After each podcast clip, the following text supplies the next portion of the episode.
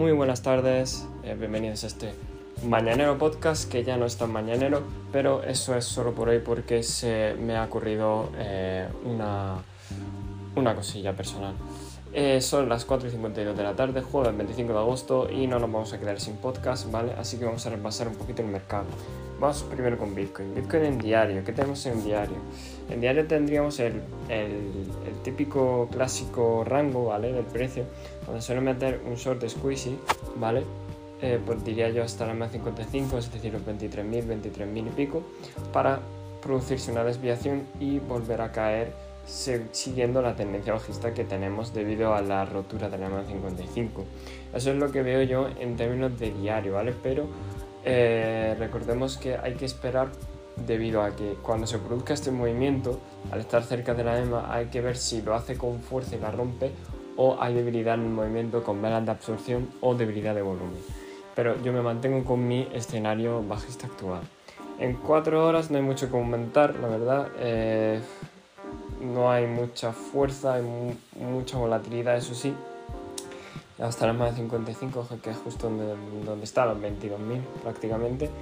Y veremos a ver, porque si mete un short squeeze, capaz de romper la EMA al alza, pero por ahora no hay, mucho, no hay mucha eh, no hay mucha contradicción en el precio.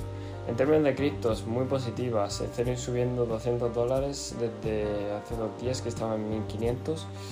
Y las criptos, bueno, han recuperado un poco de la caída a golpe que tuvo hace unos días Bitcoin, pero nada fuera de lo común. Las shitcoins han pumpeado, esta vez ha pumpeado mucho más Shiba y, ya sabemos que eso no es buena señal. En términos de los índices, está muy bien eh, por parte de que están rebotando las zonas eh, destinadas, ¿vale? El Nasdaq, por ejemplo, rebotando en la zona que tenía marcada, el área de los 12.600, ¿vale? Ha rebotado justo en los 12.800 y el SP, ¿vale? Eh, de igual manera ha rebotado justo en los 4100, ¿vale? Por esa zona ha rebotado.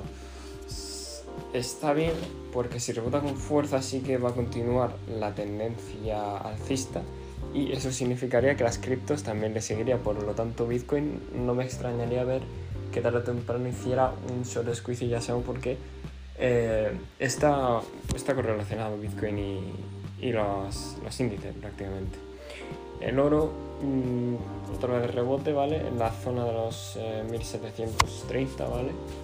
Y por último, eh, la dominancia del Bitcoin sí que sigue bajando y esta vez más y bajando a los 40,40 y veremos a ver hasta dónde llega esta bajada porque a lo mejor se mete un squeeze ¿vale? y puede bajar más hasta tal punto de que se empiece a retornar BTC is the ¿vale?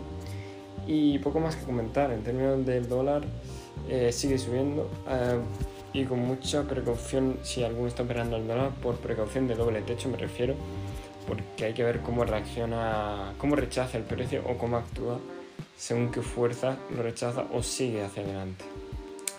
Eso va a ser todo por hoy. Recordad que este podcast no es consejo de inversión ni nada de eso. Nos vemos mañana, último día de la semana, a ver cómo está la cosa.